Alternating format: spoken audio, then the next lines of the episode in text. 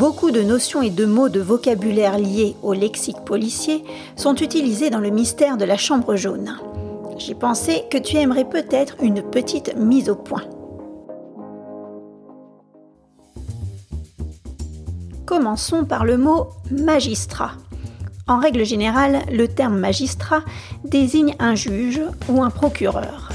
Justement, M. de Marquet est le juge d'instruction dans cette affaire de la Chambre jaune. Il est donc aussi un magistrat. Le juge d'instruction, donc M. de Marquet, a pour mission d'enquêter sur une affaire en regroupant dans un dossier l'ensemble des preuves, des éléments et des témoignages. On dit qu'il instruit le dossier. Il a donc la charge de réaliser tout le travail qui va préparer le procès de l'affaire c'est-à-dire que l'affaire va être jugée au tribunal. Un autre juge a la responsabilité de ce procès et il fait appliquer les lois en rendant justice. Il rend son jugement, c'est-à-dire il désigne si la personne accusée est coupable ou innocente. Si elle est reconnue coupable, alors il donne la peine à appliquer. Il peut s'agir d'une peine de prison, d'une amende ou de travaux forcés. Monsieur Malen est le greffier de Monsieur de Marquet, le greffier étant l'assistant du juge d'instruction. Sinclair, ami de Rouletabille, est avocat. Un avocat a pour rôle de défendre les personnes dans un tribunal et de les aider à comprendre la loi. Dans l'épisode 2, Sinclair évoque ses débuts au barreau. Le barreau est un espace près de chaque tribunal où se réunissent les avocats.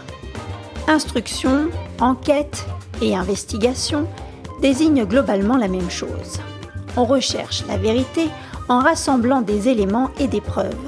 On interroge des témoins qui sont des personnes qui savent quelque chose sur l'affaire ou qui étaient présentes au moment des faits.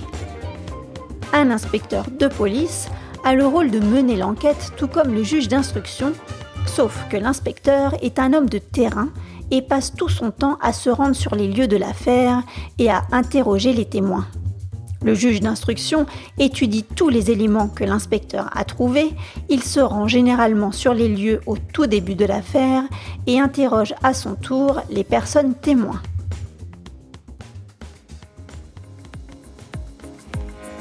En résumé, un crime a été commis.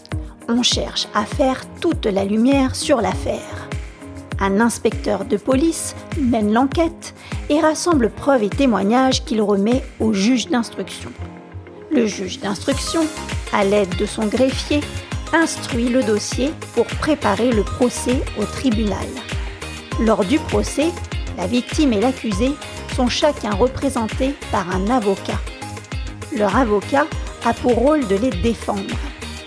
L'affaire est étudiée par un juge qui, à la fin du procès, rend son jugement. Il déclare l'accusé coupable ou non coupable. S'il l'est, alors le juge rend justice en appliquant une peine qui peut être de la prison, une amende ou des travaux forcés.